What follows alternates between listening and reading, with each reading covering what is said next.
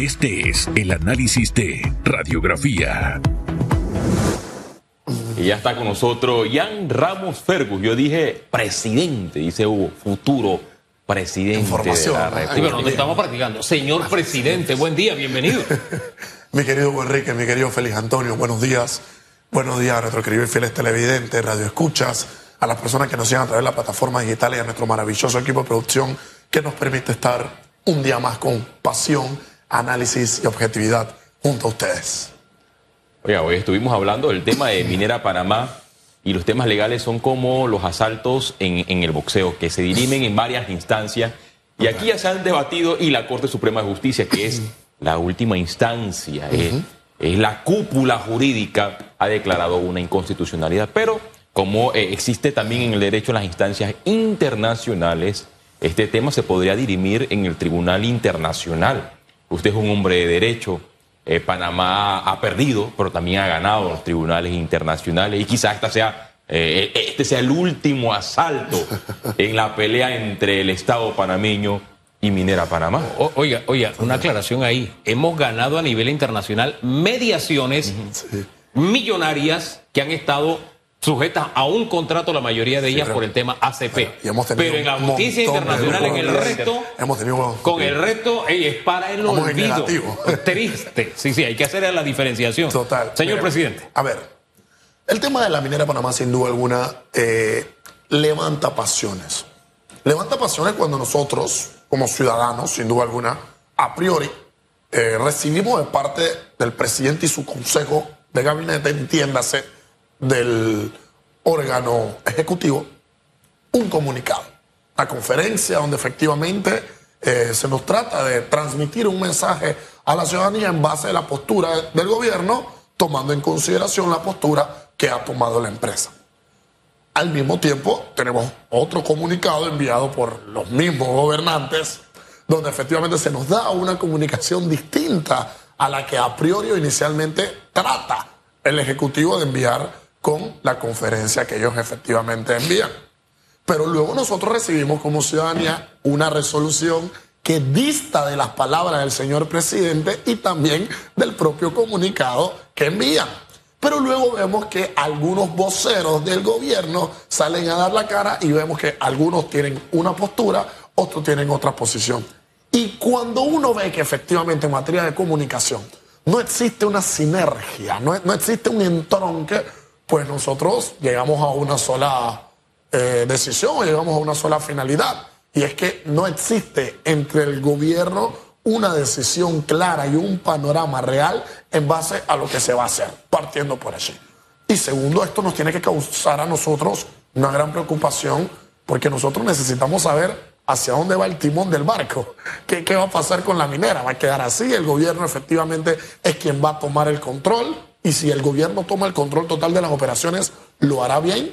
El gobierno dentro de las actividades en nuestro país que tiene control total y absoluto, ¿lo hace bien? ¿O es que nosotros estamos kosher, por ejemplo, en la Caja del Seguro Social, nuestras calles están perfectas, nosotros todo lo que dejamos en manos de nuestros gobernantes lo hacen de la mejor manera? Luego entonces, y buscando un tercer escenario, ¿es conveniente permitir que esta empresa nos ataque o tenga la oportunidad de irse a instancias internacionales o es mejor que de la mejor manera, buscando los mejores beneficios, ganar, ganar para todas las partes, nos sentemos y efectivamente podamos llegar a un consenso donde se establezcan todos los puntos, todas las prioridades, se puedan negociar y acordar ¿O será que aquello que dice la Corte Suprema de Justicia en base a la inconstitucionalidad es lo que nosotros debemos de revisar efectivamente y ver que se toma un tiempo, una Corte para emitir una resolución, hay una empresa que hace otra cuestión y hay un ejecutivo eh, en Bosnia o en Belén con los pastores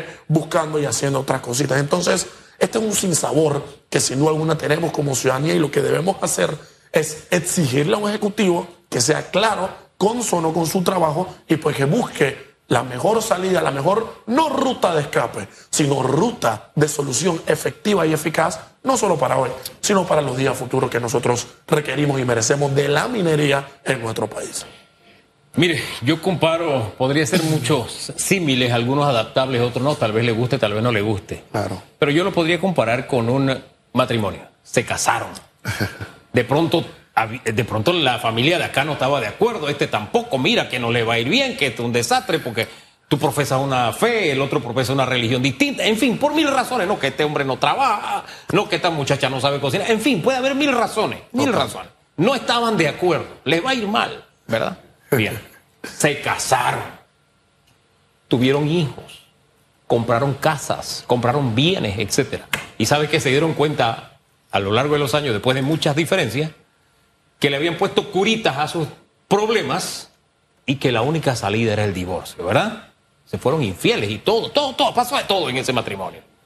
Entonces dije, bueno, vamos a divorciarnos. Sí, pero al momento del divorcio ocurre que hay hijos, que hay bienes, que hay inversión, que hay una serie de cosas. ¿Cuál es la salida más salomónica?